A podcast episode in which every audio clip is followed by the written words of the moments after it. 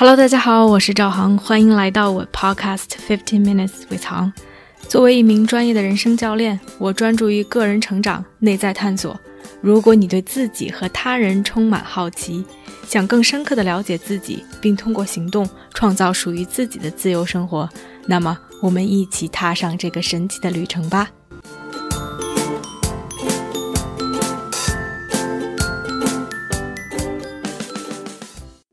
在节目开始之前，想对大家说声感谢。最近有不少朋友给我留言，提一些意见和反馈，你们的支持让我做出更好的节目，所以在此谢过了。如果你喜欢我的节目，请分享给周围的朋友，让更多的人参与到我们的讨论中来。你可以在小宇宙 APP 的平台上和我留言互动。另外，如果你想看到播客的文本，可以点击 Show Note 的链接。好啦，我们开始这期的节目吧。Hello，大家好，欢迎来到这期的 Podcast。今天我想跟大家聊一个有趣的话题，关于 Physical Touch 肢体接触。这个话题引起我的兴趣，其实是由于疫情间一个有意思的 observation，呃，一个观察。疫情从去年开始在北美泛滥，到现在已经有一年的时间。在这一年的时间里，我周围的很多朋友开始养宠物。养狗、养猫，甚至是养兔子，他们也告诉我，多伦多地区宠物的价格由于需求的提高而攀升。很多时候，你要等很久才能养到自己想养的宠物。在 lockdown、social distancing，大家由于疫情需要隔离，需要去保持距离，甚至自己住的很多小伙伴都会感到前所未有的孤单。在这样的一种情况下，宠物真的是提供了非常急需的 companionship，这样的一种陪伴。同时，有宠物的小伙伴可能都可以去 testify，撸猫、撸狗，甚至撸兔子，是非常治愈的一种 experience。其实，这也让我思考：我们现在依然可以打电话，依然可以通过 Zoom call、FaceTime 和家人和朋友进行交谈。那么我们怀念的是什么？或者说，在我们无法 physically 亲眼见到朋友和家人的时候，我们失去了什么？对于我来说，我觉得是两个人或者是几个人在同样的一个空间里面，虽然网上我依然可以看到他们、听到他们，但是我无法感受到他们的气息，无法闻到他们的味道。无法和他们有任何的肢体接触，哪怕只是握手、拥抱，或者偶尔不经意间的触碰，这些似乎都提供了一种难得的又非常需要的人间烟火、人的气息。而这种触碰可能和撸猫撸狗有着异曲同工之妙，也让我开始好奇：我们需要这种肢体接触吗？它给我们带来了什么？所以我去读了一些文章，看了一些研究，今天也希望可以分享给大家，一起来探讨。作为人类，其实 we are wired to touch，我们天生就是需要肢体的接触的。我们的皮肤是人体最大的器官，在我们还不会说话，才可以刚模模糊糊看清一点点世界的时候，我们已经通过肢体。去感知这个世界，而这种 sensation 这种肢体接触，对于我们的成长发育其实有着至关重要的影响。之前 Tiffany Field，呃，一位研究员，他是在 The Field of Touching 里面非常有名的一位先导，一位先驱。他在早产儿的 ICU unit 里面做过一系列的实验。这些早产儿都处在非常危险的状态，医生们都希望可以通过各种各样的方式，能加快他们的体重增长，让他们可以和正常的婴儿一样，回到正常的病房和自己的父母进行接触，而不是被困在 ICU unit 里。他们做了几组不同的实验，其中一组是实验组的婴儿每天会接受十五分钟的 touch therapy。当然，对比组什么都没有。这些婴儿都接受着同样的 medical care、medical treatment。但是经过了五到十天之后，发现实验组的婴儿体重增长比对比组的婴儿要多百分之四十七。所以可见，在小孩子的发育期间、成长期间，肢体的接触对于他们的成长有着至关重要的影响。另外，Tiffany 在罗马尼亚的孤儿院也观察到这样的一个现象：孤儿院的小孩比同龄的小孩，不管是发育的程度、学习的能力各方面都会要稍微弱一些。而其中一个非常重要的原因，他觉得就是 touch deprivation，他们缺少了和父母甚至和同伴之间的肢体的接触。而肢体接触不光对于小孩子的成长有着至关重要的影响，对于成年人来说，我们的免疫系统也会受到它的影响。当我们觉得很 stressful、很 overwhelmed 的时候，我们的身体会释放 cortisol，一种皮质醇，它会让我们心跳加快、呼吸急促，让我们产生这种 fight or flight 的战逃的反应。同时，也让我们的免疫系统无法正常的工作。然而，在这种时候，如果我们接受到一个 hug，我们被别人 pat on the back，有着非常 positive 的这样的一种身体接触，它会立刻减弱我们的 stress level，让我们的 cortisol level 下降，让我们更加平和。不知道大家有没有过这样的感受？在你做 presentation 很紧张的时候，或者是在你考试之前很焦虑的状态的时候，如果这个时候朋友、家人、亲人给你一个拥抱，轻轻的抚摸你的后背，哪怕他们不说任何的话，你似乎都能感受到一种安心，紧张、焦虑的情绪也逐渐会消失。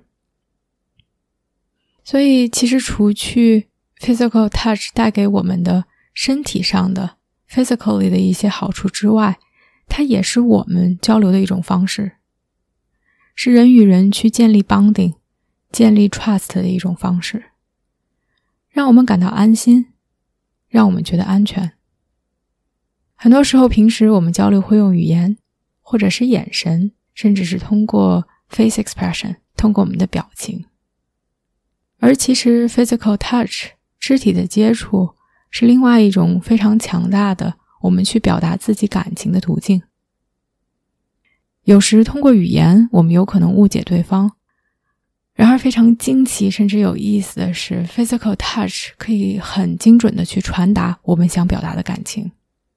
在 UC Berkeley 做过一组实验，让一些 complete stranger 完全的陌生人，只是通过肢体的接触，去表达自己的感情，并让自己的同伴去猜他们想要表达的感情。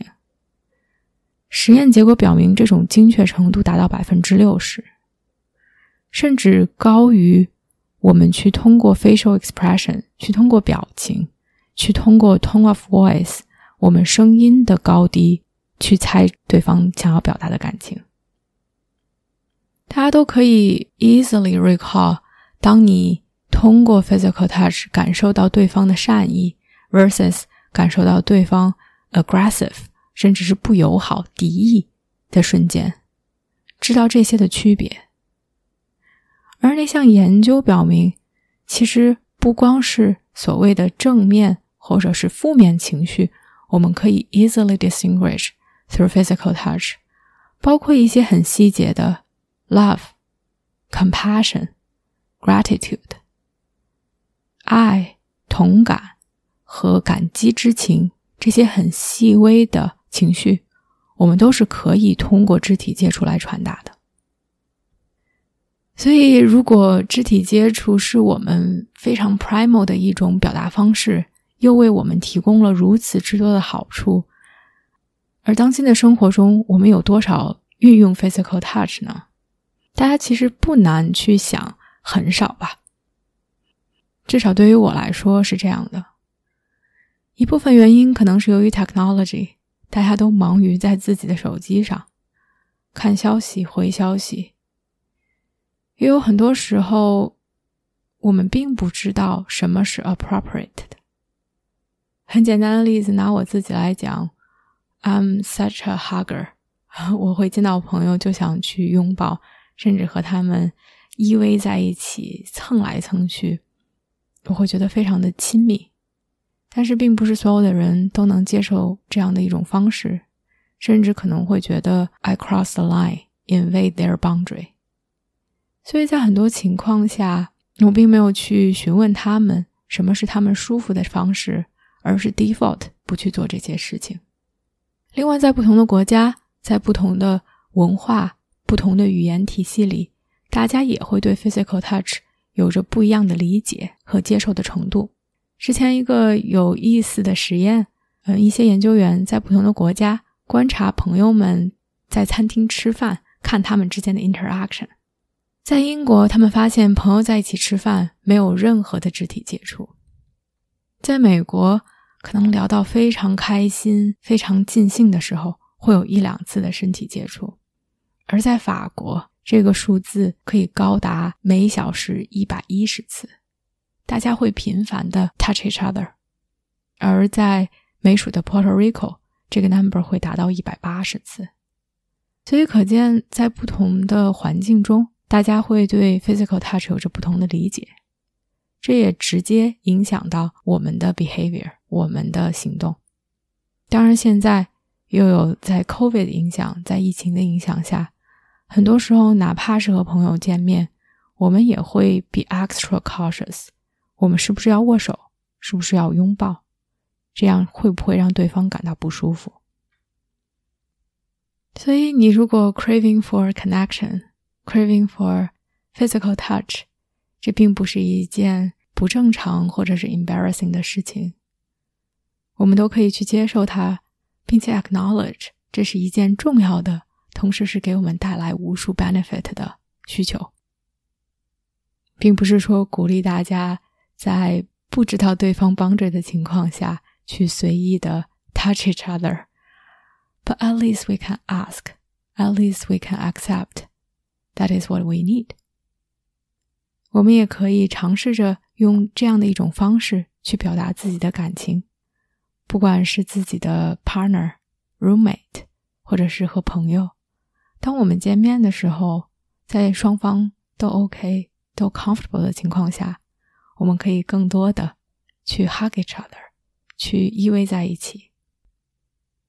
在我们想要 physical touch 却处于 isolation 的状态下，我们真的可以去更多的撸猫、撸狗、撸兔子，去感受，去让自己想要 physical touch 的这样的需求得到满足。另外一点其实是 massage therapist，嗯，这个可能有点 out of blue。但是，它不光是让我们可以身体感到放松，缓解我们的肌肉酸痛，同时也是 another way to get in touch with another human being。我们都可以更好的拥抱自己，拥抱别人，拥抱我们想要的生活，拥抱这个世界。Happy hugging！彩蛋来啦！最近收到了不少朋友的反馈，跟我说我的声音很好听，很治愈，也突发奇想想做一期 special episode，一集特辑关于声音。我也想听听你们对于这个话题有什么想说的，不管是你喜欢的、你爱听的、给你带来巨大影响的，这个声音是什么？它给你带来了什么影响？背后是什么故事？如果你愿意。请把这些录成一个简短的音频文件发到我的邮箱。如果你的故事被采纳，我会与你联系。我的邮箱是 h z h a o coaching at gmail dot com。h z h a o coaching c o a c h i n g at gmail dot com。我也会把它放在 show notes 里面，期待倾听你们的故事。